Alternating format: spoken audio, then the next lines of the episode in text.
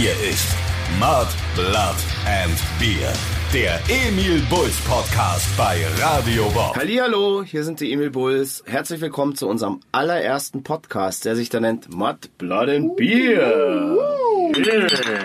Äh, ja, hier sitzen das Triumvirat, zum einen aus, bestehend aus dem Moik. Und dem James. und hier ist der Christoph und ja, wir haben sowas noch nie gemacht. Das ist unser allererster Podcast. Wir haben eigentlich überhaupt keinen Plan, wie das geht. Wir haben uns nicht vorbereitet. Wir labern jetzt einfach mal drauf los. erste Mal. Das erste Mal. und Ah, endlich mal wieder ein erstes Mal. Genau, und erzählen euch so ein bisschen so aus den letzten 25 Jahren, denn wir werden dieses Jahr sage und schreibe 25 Jahre alt und auch wirklich eigentlich mehr oder weniger genau um diese Zeit vor 25 Jahren hatten wir, glaube ich, unsere erste Bandprobe. Moik, du bist bei uns der Zahlenfuchs. Soll ich die Wahrheit sagen oder jetzt hier in der... Sag, sag die Christoph Wahrheit. hat recht. Es war genauso. Heute vor 25 Jahren haben wir die erste Bandprobe gehabt. Dankeschön, Herr Fuchs. Also stimmt so ungefähr. Plus minus zwei Tage. Äh, Genau. Und ähm, naja, wie wir äh, Affen zusammengefunden haben, das erzählen wir euch jetzt. Ähm, vielleicht fängt man erstmal damit an, wie jeder von uns so überhaupt zur Musik gekommen ist oder sich für ein Instrument entschieden hat. Wie war denn das bei dir, Mike? Naja, ich habe äh, damals kurz und fündig ähm, gelesen. Also du wolltest schon immer Gitarrist werden. Ja, ich musste, ich musste Klavier spielen, aber das war so, wenn du nicht Klavier spielst, kriegst du keine Weihnachtsgeschenke, halt dieser äh, 0 auf 15 Bullshit. Und ähm, ich wollte aber un unbedingt Gitarre spielen, weil ich mir halt Bands wie äh, Rage Against the Machine äh, angehört habe oder die erste Nirvana, die Nevermind ähm, oder Metallica oder oder oder oder. Es wäre äh, kann man ja for- fortführen. Auf jeden Fall fand ich halt einfach verzerrte Gitarren total geil. Und dann habe ich mir eben bei der Kurze Fündig ein, ähm, eine gebrauchte Gitarre und einen Verstärker gekauft. Um Vom Weihnachtsgeld von der Oma, weil ich so brav Klavier gespielt Genau, um der, um der nächste Moik Morello zu werden. Moik Morello? genau. Ja, ja, aber ich arbeite dran. Oder Willibald Cobain oder wie? Willibald Coupé. Ähm, ja, geil, okay. Ähm, Ja, das, Karl Eugen. Das, äh, genau, Karl Eugen. ja, mein, meine beiden zweiten Namen. Ähm, also Moik, ich habe Moik nicht richtig vorgestellt. Der heißt übrigens ähm, Stefan Ernst Willibald. Willibald Ernst. Willibald Ernst. Okay, da muss man genau sein. Egal, ihr könnt es euch zusammenbauen, wie ihr wollt. Ähm, Ich kann schon noch dazu sagen, Jamie Roland Richardson. und ich bin der. Christoph Karl Eugen. Jetzt wisst ihr schon mal ganz, ganz viel. Wir haben uns äh, entschlossen dazu, dass dieser Podcast ehrlich und unzensiert ist. Ähm, ja, jetzt wisst ihr unsere zweiten und dritten Namen. Wenn ihr auch welche habt, wir wollen sie in Zukunft auch von euch erfahren. Ähm, genau, äh, ja, wie der Moik jetzt zur Musik gekommen ist und warum. Also es lag anscheinend nicht an den Frauen. Ja, natürlich. Also ich fand es auch interessant, ähm, durch meine Gitarrenskills vielleicht auch mal einen Bussi zu bekommen oder so. Oh, okay, geil. Und es war damals schon, also deine erste Gitarre, ich erinnere mich an die, die habe ich ja dann irgendwann, nachdem sie dir zerbrochen ist. Als meine Katze überfahren wurde. Genau, aber warum ist sie zerbrochen, als deine Katze überfahren wurde? Weil ich so scho- äh, weil meine Schwester, wir haben ja bei mir im Keller Genau, geprobt. ja, ja. Und in dem Moment, ähm, als meine Schwester reingekommen ist, äh, äh, Tränen im, im, im Gesicht. War das damals der Emil? Nee, das war die Balu. Die Balu. Die okay. Balu. Ähm, Um die war es nicht schade. Die, um die, äh, die kam Tränen überströmt in, äh, zu uns zur Probe und hat gemeint, die Deine Balu- Schwester. Meine. Schwester, ja. und, Balu. und hat gemeint, die Katze wurde überfahren und ich so, äh, ne, und wollte mir die äh, Gitarre halt irgendwie und dann hat, hatte ich keinen Seko-Lock, sondern halt so Ding und dann ist die halt runtergefallen und voll Ach, auf, ist es echt in dem Moment passiert? ja, echt in dem Okay. Moment voll auf den Hals und dann war der Hals gebrochen und mein Herz war gebrochen wegen der Katze. Und die Gitarre gebrochen und wegen der Katze und diesem wäre fast seine ähm, Musikerkarriere hätte es fast wieder an den Aber Nagel ich hatte hängen noch können. eine Gitarre. Ach so. Deswegen habe ich weitergemacht. Ja, okay. Aber die Gitarre, diese zerbrochene, die habe ich mir ja dann irgendwann unter den Nagel gerissen. Und die zu der legendären, äh, viele kennen es vielleicht noch in Fotos, diese orange Plüschgitarre, äh, zu der habe ich Christoph war es nicht wichtig, ob das Ding bunt rein ist. Ja. Nö, nein, ich hatte, ich hatte den, den Sound, Das war total wurscht, er hat reingesungen. ich hatte, ich hatte den Sound schon immer in den Fingern und habe das ausgeglichen. Egal jetzt. Also diese legendäre Gitarre ist damals dann zu meiner Plüschgitarre geworden. Ähm, aber äh, fragen wir doch den James. Wie bist du denn zur Musik gekommen und warum hast du dir dann den Bass ausgesucht? Ich habe den Moik getroffen. Nein, Schmarrn. Ähm, mein Vater. Du warst der Fahrer, der Moik's Katze überfahren hat. Genau. ähm, nee, mein Vater ist einfach Musiker und es wurde mir in die Wiege gelegt. Also er hat dir Und das hatte ich Zepter sozusagen weiter. Ja, sozusagen. Und dann hatte ich das Glück in der, ich glaube in der siebten, wann war es in der siebten Siebten. Klasse, Absolut siebte. äh, ist ein cooler Typ in meine Klasse gekommen, der sich Stefan Karl, äh, Stefan Ernst Willibald Karl. Mit lila Haaren und Manta-Fahrerohren. Genau. Das war nicht Und- damals der Style. Der hat mich irgendwann zu sich nach Hause eingeladen und hat mir seine heißen Gitarrenskills gezeigt. Äh, Genau. Und auf diese heißen Gitarrenskills kommen wir äh, nachher noch zurück, beziehungsweise wahrscheinlich im Laufe äh, dieses Podcasts auch immer wieder. Ähm, wir werden euch das nächste Jahr, also mindestens nächstes Jahr, alle zwei Wochen mit einem neuen Podcast beglücken. Nur mal so. Und genau, ja, wie bin ich zur Musik gekommen? Ähm, Wie bist du denn zur Musik Ja, wie bin gekommen? ich zur Musik gekommen? Ich hatte einen ich war schon immer natürlich ein, ein unfassbar musikalisches Kerlchen und Das hat deine ähm, Mama auch immer gesagt, Das ja? hat sie wirklich auch immer gesagt. Ich habe auf, auf jedem Scheiß irgendwie rumgetrommelt. Ursprünglich wollte ich eigentlich mal Drummer werden. Das hatten, haben meine Eltern dann aber gar nicht ähm, unterstützt. Sie wollten eigentlich auch immer, dass ich, dass ich Klavier lerne, aber im Gegensatz zu Moik habe ich mich dagegen gewehrt. Hast du auch keine Weihnachtsgeschenke, oder wie? Nee, ich habe nie Weihnachtsgeschenke bekommen. Leider. Oh. Genau. Hätte ich nur Klavier gelernt. Denke ich mir aber dieses äh, äh, mittlerweile auch des Öfteren aus anderen Gründen. Nee, bei mir war es so, ein Klassenkamerad, der Franz, der dann auch irgendwann unser, unser ähm, Gitarrist war, der hat mich auf ein Konzert mitgeschleppt und zwar aufs Münchner Tollwood Festival. Da haben die Freaky Fucking Weirdos gespielt. Eine Münchner Crossover-Band, die ihrer Zeit wirklich immer Jahre voraus waren. Und dieses Konzert hat mich so krass beeindruckt, dass ich eigentlich am nächsten Tag dann gleich mit Franz beschlossen habe, hey, okay, wir müssen eine Band gründen. Wir brauchen nur noch ein paar Leute dafür. Und dann haben wir uns halt umgehört. Und wie es der Teufel so will, ja, ging das dann eigentlich relativ schnell, weil ähm, mein Bruder war mit dem Moik im Fußballverein beim SV Pullach und äh, der Moik hat ganz oft früher schon bei uns gepennt. Moik und ich, wir kennen uns seit wie vielen Jahren schon? Mindestens 35. Seit mindestens 35 Jahren und eines Tages war der Moik wieder bei uns Gast und hat schon wieder da. hat statt seiner Zahnbürste einfach mal seine Gitarre und sein Amp mitgebracht und ich war oben in meinem Zimmer und höre das Enter Sandman Riff, dieses berühmte Opening Main Riff, ähm, was jeder auf dieser Welt kennt, dass das jemand wirklich fehlerfrei unten in meinem Zimmer, äh, in dem Zimmer von meinem Bruder spielt und dann bin ich Darbietet. ne, darbietet und dann bin ich runtergegangen und sehe da den Moik, wie er an der Gitarre sitzt und ich denk mir, wow, der kann ja krass Gitarre spielen. Willst du bei unserer Band dabei sein? Ein Klassenkamerad von mir planen und ich planen eben gerade eine Band. Hast du Bock? Du schaust gut aus, du hast lila Haare, einen Money-Ohrring. Geil. Willst du dabei sein? Und ich so, na klar, ich kenne auch noch einen Bassisten. Ja, das war dann das, äh, genau, das war also sozusagen dann das Positive noch daran, dass der Moik gleich gesagt hat, er kennt noch einen Bassisten, der in seiner Klasse spielt, äh, der in seiner Klasse ist.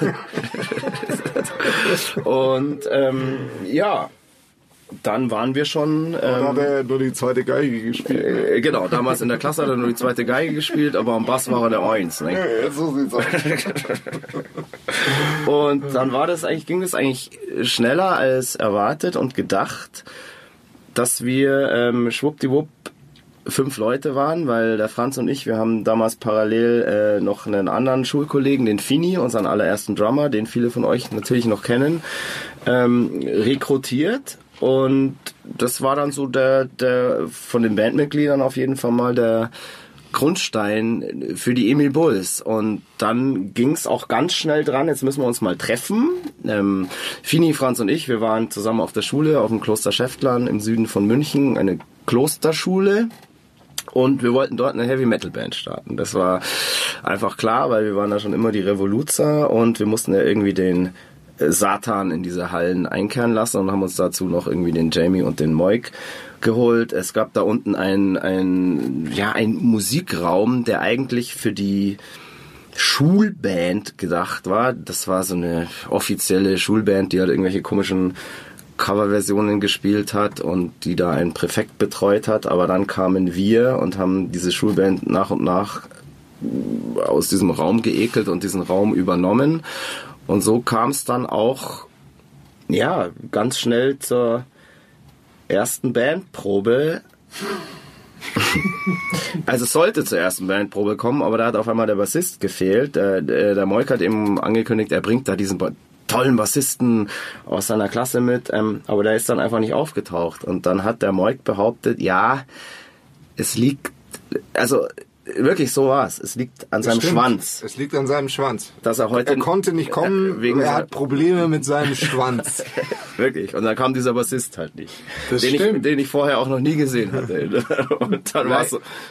Leider war es nicht mein Schwanz, sondern meine Mutter, die mir nicht erlaubt hat, zur ersten Bandprobe zu äh, Genau. gehen. Ich war 14 Jahre alt, das muss man dazu Ja, sagen. Jamie war damals 14 und ich dachte wirklich jahrelang. Und ich habe mir gedacht, ich kann nicht sagen, seine Mutter verbietet es ihm, weil dann wollte ihr ihn nicht. genau. Weißt du, ich habe gedacht, nimm den Schwanz. Ich das ist einfach in Ordnung. Ich find's auch so super. For the record, es war der Schwanz. Es war der Schwanz, aber wir müssen es schon noch aufklären, warum, weil Leute haben ja irgendwie blühende Fantasien. Nein, du wurdest einfach, ähm, das habe ich auch Jahre später dann auch erst erfahren, ähm, du wurdest einfach nur beschnitten. Ja, genau. Genau. Weil der so riesig ist, der Schwanz, dass ich einfach, dass die Vorhaut weg musste. Okay. Ähm, For the record. hat er selber jetzt. Wen wundert's? Ja. Wen wundert's? Hat er, hat er selber jetzt gesagt. Ähm, wir haben gesagt, dieser Podcast ist unzensiert und ehrlich und ähm, da erfahrt ihr dann natürlich auch solche Sachen, sofern ihr sie nicht schon selber äh, Euch gedacht. euch gedacht habt oder ähm, an, am eigenen Leibe erfahren habt. Hoffentlich nicht. Hoffentlich nicht, genau. Ähm, ja, okay. Dann irgendwann war das Problem mit dem mit Jamies äh, Irgendwann Gemächt. hat, dann, irgendwann hat er heimlich dann geprobt, glaube ich. Er ist heimlich zur Probe gekommen. äh, genau. Und Seiner Mama ähm, erzählt, er ist beim Basketball. wahrscheinlich, gell? Und dann äh, eines Tages ist der Jamie dann tatsächlich auch in der in der Bandprobe aufgetaucht. Das war dann wahrscheinlich die zweite. Das war die zweite. Und wir haben da eigentlich direkt damit angefangen, also wir mussten eigentlich damit anfangen, so direkt eigene Songs zu schreiben. Bei den meisten Bands, die sich gründen, ist es ja so, die fangen erstmal mit Coversongs an und so weiter. Das war für uns gar nicht möglich, weil wir viel zu schlecht waren, um irgendwelche Songs nachzuspielen. Deshalb mussten wir gleich eigene Songs spielen und ja, weiß nicht, wie, wie, wie hieß, da, ich glaube, wir haben pro Probe dann immer einen Song gemacht. Der allererste hieß äh, Little Alex. Little Alex oder sowas, Ja, genau, genau. Dann gab's noch so, Aber da gab es auch schon einen Text. Es gab schon Text, ja, Ja, genau, von, von äh, unserem eigentlichen Sänger, weil ich wollte, wie ich vorhin schon gesagt habe, ich wollte eigentlich irgendwie äh, Drummer oder Gitarrist werden und dann hatte der Typ, der Frederik, der ursprünglich eigentlich singen sollte, keinen Bock mehr auf die Band, weil, wie ihr vielleicht in den ersten fünf Minuten schon gemerkt habt, habt wir sind krasse Proleten und wollten natürlich auch irgendwie Prollmucke machen und das war ihm irgendwie alles zu hart und ähm, keine Ahnung. Und dann wurde ich sozusagen in die Rolle des Sängers gedrängt. Ähm, Weil du auch einzig- der Älteste warst. Weil, ja, erstens war ich der Älteste, Weiseste. Und deine Stimme schon aus dem Stimmbruch Engel, war. äh, meine Stimme aus dem Stimmbruch war. Ja. Stimmt, das war's. Ihr wart alle noch im Stimmbruch. Ja, ja. klar. Ähm, und weil ich auch äh, im, damals in, auf der Schule im, im, im Kloster Schulchor gesungen habe und dann haben die gesagt, ja, wenn du eh schon singst, dann musst du jetzt diese Rolle übernehmen, ob du willst oder nicht. Und so bin ich dann zu diesem Wie man in Bayern sagt, schreist halt ein bisschen rum, gell? Genau. Das passt dann schon. Äh, genau, absolut. Und ja, wie gesagt, wir haben dann angefangen, Songs zu schreiben. Mal besser, mal schlechter. Und ähm, dann ging es ja irgendwann mal natürlich auch relativ schnell daran, jetzt müssen wir auch mal unser erstes Konzert spielen. Und wo, wie kommt man leichter als Schulband an sein erstes Konzert als auf irgendeinem Sommerfest von der Schule? Und das erste Konzert war dann tatsächlich äh, Sommerfest unten auf der Schule, auf dem, auf dem Hartplatz draußen. Da war eine Open-Air-Bühne aufgebaut. Und Wir haben alle unsere Freunde eingeladen. Äh, ja. Alle. Mein jetziger Nachbar war auf dem Konzert. Äh, Ohne ta- Scheiß. Tatsächlich, Ja, ja, ja. Und das erste Konzert, das hat da eigentlich irgendwie so eigentlich ganz gut funktioniert. Das ähm, durften wir sogar zu Ende spielen, oder? Durften wir zu Ende spielen. Ähm, es ist in einem abartigen Jam äh, ja. geendet, ausgeartet. Ähm, ja, weil wir einfach gute Typen waren. genau. Aber es, äh, beim zweiten Sommerfest haben sie uns dann schon den Strom abgestellt. Da hat irgendeiner der Lehrer hat dann sich wahrscheinlich gedacht, oh, eigentlich waren die mal ganz cool, aber jetzt sind sie du sehr hast den Song kommerziell. 666 angekündigt. Oder ich habe 66. Oh, das stimmt. war einfach Und dann das zu viel. an der Klosterschule. Das war zu ja, viel, Und Herr dann, ähm, ich weiß nicht mehr, ob derjenige, der uns da den Strom abgestellt hat, ein weltlicher oder geistlicher Lehrer war. Ähm, aber es sei ihm verziehen, ähm, weil das hat uns eigentlich nur Promo gebracht damals, weil da waren ja ganz viele Leute auch von von anderen Schulen aus dem Umkreis, die uns da gesehen haben. Und es hat sich irgendwie rumgesprochen, boah, in Schäftlern auf der Schule, da gibt's jetzt eine Band, die sind so krass, denen wurde beim Sommerfest sogar der Strom abgestellt und dann haben wir halt irgendwie Anfragen gekriegt von ganz vielen anderen Sommerfesten, von Schulen, von irgendwelchen Jugendzentren, die uns einfach haben wollten. Satanistischen Gruppierungen. Wir können euch auch den Strom abstellen. Und so ging das dann weiter. Und ähm, es kamen dann irgendwie im Landkreis um München rum immer mehr Konzerte, äh, Konzertanfragen. Und wir waren irgendwie damals komischerweise ganz, ganz schnell ähm, so der, der, der heiße Shit. Und das lag, glaube ich, aber nicht unbedingt an unserer Musik, sondern auch so, wie wir das Ganze irgendwie stilistisch und von unserem Style, den wir selber äh, so gefahren haben, irgendwie aufgezogen haben, weil uns war eigentlich so, wir mussten halt, sagen wir mal, das äh, musikalische Unvermögen dadurch, also durch eine Show tarnen. Also das heißt, wir haben eigentlich von, vom, vom, vom ersten Konzert an äh, eine krasse Bühnenshow einfach geliefert. Wir, wir waren wir haben unsere Bühne krass dekoriert mit Räucherstäbchen, indischen Tüchern, wahrscheinlich auch, weil ich so ein krasser Freaky Fucking Weirdos Fan damals war, äh, die das eben auch gemacht haben. Ähm, wir haben uns verkleidet. Äh, mein erstes Bühnenoutfit war ein, ein, ein fürchterliches Hawaii-Hemd. Äh, ich hatte Haarspangen in meinen Dreadlocks, die ich damals hatte, drin. Ähm, wir hatten ganz komische Sonnenbrillen auf. Der Moik äh, hatte die legendäre Ballmaske. Also er hat so Ballmaske. äh, fertiggebracht aus. Was war das nochmal für ein Fußball? Ein Questra. Ein Questra. Ein, ich glaube, ein offizieller Turnierball. Äh, 90, 92, 94, irgendwas um den Dreh. Ich glaube 94 wahrscheinlich. Ähm, ein offizieller Adidas WM-Ball, EM-Ball, WM-Ball 94. Genau, den habe ich zerschnitten und eine schöne Ba- Maske. Genau, und ähm, da gibt es natürlich auch noch Fotos davon. Dieser Podcast, äh, wir werden diesen Podcast auch immer mit, mit alten Fotos auf Instagram ähm, begleiten. Da kann man dann auch dann sehen, wie diese Moiksche Ballmaske auch aussah. Legendär. Zeige ich da schon. Jamie, wie sahst du damals eigentlich aus? Das weiß ich gar nicht mehr. Äh, Doch, ich weiß es schon. Ich, hab, äh, ich hatte irgendwie kurz vor der Band das erste Mal Dreads, hab mir die abgeschnitten und hab dann im Laufe des Anfangs der Band mir die alten wieder an meine neuen dran getackert. Das sah super aus. Ja, aber warte mal, hattest du nicht am Anfang die MC Hammer Frisur? Nee. Nee. Nee, nee, nee, nee. nee. Bei den Das ersten war, Proben? Das nee. war, das war das später dann? Ja, ja. Ah, das- okay, okay, okay. Das war tatsächlich Okay, äh, äh, angetackerte Dreads. äh, sah zu- echt super aus. Zu Jamies MC Hammer Frisur kommen wir dann. Wenn wir dann die frühen Jahre genau. vor. Also wir waren, wir waren einfach äh, ja die Styler einfach so und und wie kann ich sagen, ähm, und es ist, wurde dann im Landkreis irgendwie wurden immer gefragter. Ähm, haben dann äh, so auch ganz schnell so im, im Münchner Süden bis Geretsried, Wolfratshausen draußen, Bad Tölz gespielt. Da gab's Läden, ähm, Geretsried zum Beispiel den Saftladen. Ähm, dann gab's in Icking das, das Fadi-Café, äh, Schulsommerfeste in Gelting, den Hinterhalt.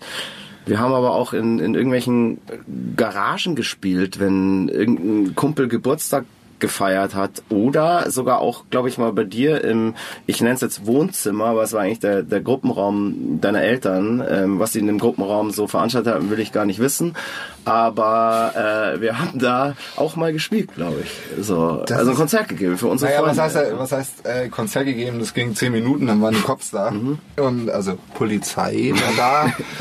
und, äh, und hat äh, uns gefragt, was äh, uns geritten hat, dass wir um 12 Uhr in der Nacht irgendwie Live-Musik äh, darbieten wollen. Also es war schnell vorbei, aber ja, auch da haben wir gespielt. Ich glaube, es war eine Geburtstagsfeier von mir.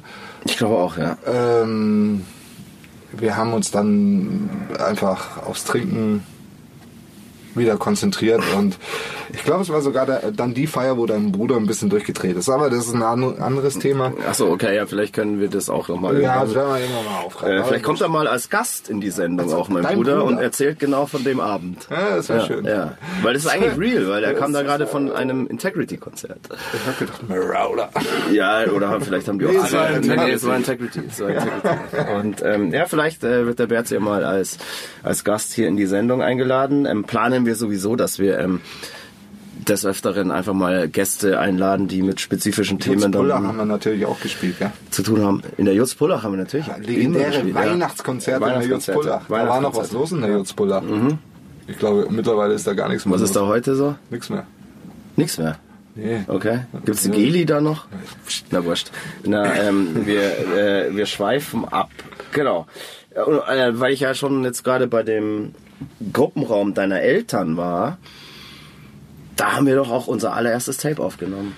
Unser Demo-Tape, allererstes ja. Demo-Tape. Made in India. Da sind meine Eltern heißt äh, das? zwei Wochen Pfingsten weggefahren. Äh, Genau. Und die so, tschüss. tschüss, viel Spaß. Okay, Leute, ladet das Equipment ein. Genau, und dann haben wir da angefangen, unser, unser erstes Demo-Tape aufzunehmen, in dem Gruppenraum, in dem Wohnzimmer äh, von da gab's aber auch Ärger Mikes von Eltern. Nachbarn. Natürlich gab's da Ärger von den Nachbarn. Das war mitten in Pullach und jeder, der Pullach kennt, das ist im Münchner Süden. Äh, das ist das, Spießigkeit. das ist das äh, Grünwald für Arme. Das stimmt. Aber die Spießigkeit ist genauso ungefähr. Und äh, natürlich gab es da Ärger, aber äh, wir haben es irgendwie fertig äh, gebracht, dort 90 Minuten.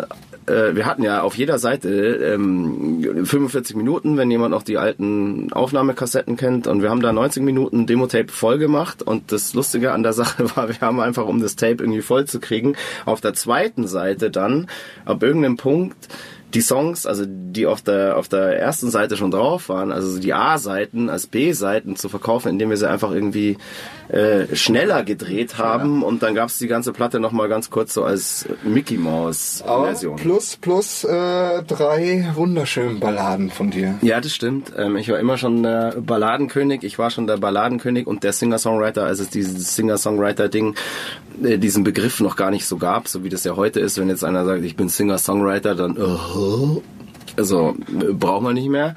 Ähm, aber ich war da ein, naja, ich war da ein, ein Vorreiter, würde ich sagen. Ja, absolut. Also, absolut. Und, und ein Song von diesem Ballettchen hat's ja dann auch auf das nächste Album. Auf das nächste Album. erste Album Aufs dann erste geschafft. Ich weiß Album. nicht, ob ich jetzt wieder zu schnell bin. Nee, du bist gar nicht so schnell. Ähm, also in der Situation ausnahmsweise nicht. äh, genau. Ähm, aber genau, stimmt. Äh, Wie heißt denn das ja, erste das heißt Album? Red Dick's Potato Garden. Okay, Ähm, die Kassette hast du schon, oder? bei der Kassette, da sind wir schon lang. Nee, den da hast du gerade hast du gerade Bier geholt. Da habe ich gerade Bier Äh, das geholt und musste Jamie- pinkeln. Ich, äh, haben der Jamie und ich gerade schon erzählt. Tut mir leid. Ähm, genau, dann ging es so an die erste Platte. Und wie kam diese Platte eigentlich zustande? Das ist total abgefahren. Ähm, ein, ein äh, Schulkollege, der, der Hoffi, der hat sich irgendwie voll in, in unser Tun verliebt und hat gesagt, ihr müsst unbedingt eine CD aufnehmen. Er hat da Kontakte und kennt ein Studio in Fürstenfeldbruck und er bucht es jetzt einfach für uns. Zu dem Zeitpunkt gab es die Band mal vielleicht ein halbes oder dreiviertel Jahr. Ähm, der hat für uns einfach Studio gebucht und ob wir wollten oder nicht. Und wir haben gesagt, hey, logisch, Studio, da fahren wir hin. Und dann sind wir da auch hin. Super vorbereitet, nämlich gar nicht. Und sind da in ein, ein Wohnhaus gekommen, wo im Keller unten das Studio war. Am Mischpult saß eine wirklich hoch, hoch schwangere Frau. Ähm, ich habe Namen vergessen jetzt gerade. Kommen wir auch nochmal zurück. Wir haben uns Ähm, auf Marion geeinigt. ja. Nee, Maren. Maren. Auf Maren haben wir uns Und sie geeinigt. hat da mit ihrem, ihrem Mann äh, das Studio betrieben. Und das Interessante an diesen, an, an dieser ersten Plattenaufnahme war, dass es nicht so ist oder nicht so war wie heute, dass du alles so am Computer cutten kannst und schneiden kannst und 50 Takes machen kannst. Nein, für diese Platte hat es, hatte jedes einzelne Bandmitglied an seinem Instrument ungefähr einen Take. Also sprich der Fini. Einen Versuch. einen Versuch, ja. Sprich der Fini, unser erster Drummer, der durfte einmal alle Songs einmal durchspielen. Und wenn man auf dieser Platte genau hinhört, sind da so schöne Easter Eggs versteckt. Äh, da hört man dann auch mal, wie ein Beckenständer umfällt und so weiter, wie er seine Sticks verliert. Und ja, da hat sich da jeder dann irgendwie so durchgemogelt, so mehr schlecht als recht. Und aus dem Ding haben wir dann aber tatsächlich eine CD gemacht. Ähm, mit wirklich viel, da steckt viel Liebe, Herzblut, äh, Liebe zum Detail auch drin. Was mir noch einfällt, ich weiß noch, ich bin mit dieser CD durch die Läden in Fürstenfeldbruck gegangen oder und durch München gegangen und, und habe Werbung verkauft. Hey, willst, willst du in dieser CD drin sein? Ja, So. und da, genau wie es halt klassisches um mal kennen. Kohle zu verdienen, um diese Platte Äh, zu genau, das finanzieren, die- die- weil wer, wer hat die Platte bezahlt? eigentlich äh, am Ende irgendwie unsere Eltern. Ja. Also die haben uns da Geld geliehen, Geld vorgestreckt. Da haben sich äh, unsere Familien zusammengetan irgendwie und ähm, genau, da äh, lustig, da können wir ja dann auch gleich äh, so eine CD muss ja auch gefeiert werden. So, wir haben natürlich ein CD-Release-Konzert gemacht. Das hat damals äh, stattgefunden im Hinterhalt in Gelting. Also ähm, für alle, die sich Gelting ist ganz weit raus von München Richtung Bad Tölz, Richtung Alpen, Richtung Garmisch raus, Zwischen Tölz und Wolfratshausen. zwischen Tölz und Wolfertshausen, um es kurz zu machen. Da kommst du eigentlich nur hin äh, mit S-Bahn und dann einem Bus. Total nervig dahin zu kommen, aber damals war das für, für die Landkreisjugend einfach der Shit und the place to be. Gab's und, der geil, super Pizza. und der geilste Laden, da gab's eine super Pizza. Da war auch ein geiler Veranstalter da, da haben geile Bands gespielt, äh, wie damals irgendwie für uns äh, Heroes, Bands in wie Head. in the Head, die Banana Fishbones. Durst F30. Du hast 30, ja, voll. Absolut. Und äh, da sind wir halt auch selber. Äh, genau. Und da sind wir halt selber immer hingepilgert und ähm, die Banana Fishbones und Holland Head hatten schon eine CD und jetzt waren wir so die dritte Band aus dem Landkreis, die auch eine CD hatte, die uns halt dann auch irgendwie zu, ja, irgendwie zu, das war krass, wenn man damals eine CD hatte, das hatte einfach nicht jeder. Und da haben wir unsere CD-Release-Party gefeiert und die ist so gut gelaufen, dass der Laden, ja, war ausverkauft mit War ungefähr ausverkauft. so 350 Leuten. Ja, wir waren ja natürlich schlau und haben gesagt, hier Eintritt 3 Mack, Ja, genau. mit Platte 20 Mack. genau. Stimmt, war der Markt damals. Und ja. ich glaube, es hat keiner 3 Mark bezahlt. Und deswegen war auch die Platte dann sofort vergriffen. Genau, sofort vergriffen und wir konnten an diesem Abend unseren Eltern Barkralle die Kohle Also, zurückgeben. jetzt lügst du am nächsten Morgen. Oder am nächsten Morgen. ja. Aber immerhin, also das war Geld wahrscheinlich, mit dem unsere Eltern schon abgeschlossen hatten und dachten, Mai, machen wir den Burschen eine Freude. Weil Dann- die machen ja sonst keinen Scheiß. Die machen ja sonst keinen Scheiß. Gönnen wir ihnen diese CD, aber die Kohle sehen wir nie wieder. Nein, wir haben sie ihnen wirklich direkt nach dieser Release-Party ähm, zurückgegeben und waren mächtig stolz und die Eltern dann auch mächtig stolz, weil es gab auch schon Phasen, da fanden die Eltern das sehr irritierend, dass wir jetzt anfangen, irgendwie Musik zu machen oder in die Fußstapfen von irgendeinem Familienmitglied zu treten. Ähm, ich kann mich dran erinnern, ähm, bei deiner Mom, James, war das ja auch so ein bisschen so, die wollte das nicht so wirklich. Und Naja, die, in der Anfangsphase dachten sich die Eltern garantiert, ja, meine, der, der Bur, der soll was Gescheites lernen. Ich erinnere mich da an eine Geschichte mit so einem Metallica-T-Shirt. Ja, ja, ich habe mir mal, ich habe mir in den jungen Jahren mal ein Metallica-T-Shirt gekauft wo- und meine Mutter fand das nicht so toll. Vor allem, als ich mit der Bodycount-CD noch nach Hause gekommen bin. Metallica-T-Shirt an. Ja, und dem Metallica-T-Shirt an und dann wurde mir das Stunden gleich Kopfhörer. weggenommen. Aber das Schöne ist, irgendwann hing es mal in meinem Schrank. Da, da sind aber, da ist aber schon einige Zeit vergangen und da haben wir sicher schon zwei, drei Konzerte gespielt gehabt. Also, aber das war dann sozusagen da, also die Geste, dass sie dir das Metallica-T-Shirt wieder in den Schrank zurücklegt, war so, okay, Junge, ich akzeptiere jetzt. Absolut. Ich habe dieses T-Shirt im Schrank gesehen und habe gesagt, okay, jetzt geht's los. Und da muss man jetzt auch sagen, deine Mom ist seit jeher wirklich jedes Mal, wenn wir in München spielen, ist sie am Start. So. Und sehr schön, dass sie da so, dass sie geläutert wurde und dich auf den, auf den richtigen Weg hat gehen. Aber Lassen. Deine, aber deine doch auch. Meine Mom ist auch immer da, ja. Meine nicht mehr. Deine nicht mehr, aber meine, meine Mom ist viel älter als deine. Was ist bei deiner das Problem? Die ist zu faul. Wirklich. Ja. Also, Ich kann hier nichts dafür. Weiter im Text hier. ja, nix weiter im Text. Wir reden jetzt über deine Mom. Die ist zu faul. Die wohnt in Bayerbrunn. Ja, meine wohnt noch viel weiter Ja, und kommt freut sich dann trotzdem. wieder in die Stadt zu kommen. Nee, überhaupt nicht. Jetzt komm weiter im Text. Ja, was heißt weiter im Text jetzt auf Ja, einmal? kannst du dich hier über meine Mom hier. Na, wo sind wir denn jetzt? Also, okay. Bei meiner äh, Mom. bei deiner Mom. oh, Mike's Mom. Machen wir vielleicht noch einen eigenen Podcast. Ja, drüber. mit Sicherheit eine, eine Spezialsendung. ja, Max Mom. genau. Äh, ja, okay. Äh, wir sind jetzt, äh, ja, äh, Release Party, super gelaufen, haben den Eltern die Kohle zurückgegeben, alles ist cool.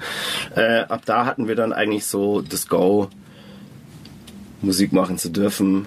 Und sie haben uns unterstützt. Und wir möchten wirklich, also ich würde mich an der Stelle auch echt mal gerne äh, bei unseren Eltern einfach bedanken, dass sie uns dann nie Steine in den Weg gelegt haben, auch wenn sie am Anfang skeptisch waren, aber toll, danke. Weil wenn unsere Eltern nicht so gewesen wären, dann hättet ihr auch nie das Vergnügen gehabt, uns, dass wir so viele CDs gemacht haben nach dieser legendären dass, wir so, dass wir so unvernünftig geblieben sind. Genau, ja genau, ja, voll, voll, absolut. Ja. Und jetzt ist vielleicht auch ein guter Moment, eben auch jungen, aufstrebenden Bands oder Musikern, die gerade anfangen wollen, eine Band zu gründen, auch mal so ein paar Tipps zu geben aus, aus 25 Jahren Erfahrung. Ihr habt jetzt gerade gehört, wie wir so unsere erste CD gemacht haben. Also erster Tipp natürlich immer erstmal die Eltern um Kohle fragen. Spaß beiseite. Ähm, einfach, äh, bei uns war das eigentlich so, wir wussten schon irgendwie immer im Hinterkopf, wir meinen die ganze Sache irgendwie ernst. Und auch wenn das alles immer so nach, nach Spaß klingt, war da immer so ein bisschen so auch Ehrgeiz dahinter und so weiter. Ähm, das hat in den Anfangstagen damit angefangen, also nicht so, dass wir sofort Demos an Manager oder Plattenfirmen geschickt haben, sondern wir wollten einfach mal im, im, im, im Landkreis, in unserem Umfeld einfach die Band aufbauen. Und als wir gemerkt haben, da ist irgendwie Resonanz, uns finden irgendwie Leute cool, ähm, hat man sich dann halt einfach mal hingesetzt, einen, einen Samstagnachmittag und hat einfach selber Plakate gestaltet, sich selber ein Logo ausgedacht, äh, selber aus, aus Pappmaché einen, einen Bühnenbanner gebaut, von dem es auch auf Instagram demnächst Bilder geben wird. Also wir waren schon immer so, wir haben da schon gewusst, dass so das, das auch eine Band irgendwie einen Style und was Optisches irgendwie mit sich bringen will und haben da dann wirklich auch fleißig irgendwie unsere unsere mit Handarbeit unsere Plakate gebaut, haben die dann beim Papa von der Ex-Freundin auf dem Kopierer irgendwie, weil es Papier umsonst war, äh, ausgedruckt und sind dann von Schule zu Schule, von Jugend zu Jugendzentrum im Umkreis gefahren und haben da halt alles mit unseren Plakaten zugetaped. Die waren dann zwar irgendwann vom Hausmeister wieder entfernt, aber da war schon zu spät, weil die Leute, die es sehen sollten, haben es gesehen. Und, Und am nächsten Tag hing wieder eins. Und am nächsten Tag hing, hing wieder eins. Und wir waren auch wirklich so, ja, wir waren da schon ein bisschen so Zecken. Also wir haben dann auch, ja, wie sagt man so schön, auch wirklich überall gespielt, wo eine Steckdose ist. Und ähm, egal, ob es da Gage gab, also Gage war ja früher sowieso völlig nichtig erstmal und egal. Das war auch wurscht. Ähm, Hauptsache es gab nicht nur ein Kasten Bier, sondern zwei oder drei.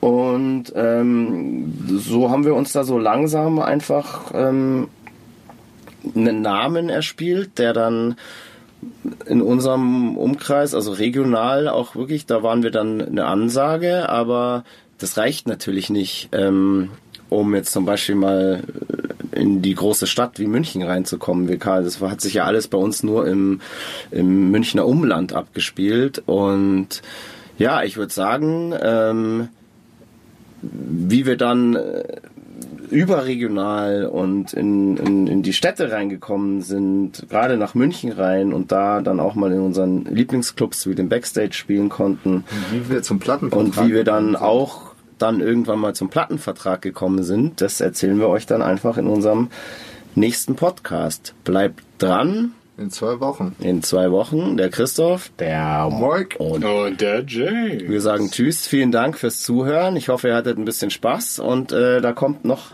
einiges. Haut rein. Emil Bulls mit ihrem ersten Podcast Mord, Blood and Beer. Das war Mud, Blood and Beer, der Emil Bulls Podcast bei Radio Bob. Mehr davon jederzeit auf radiobob.de und in der MyBob App für euer Smartphone.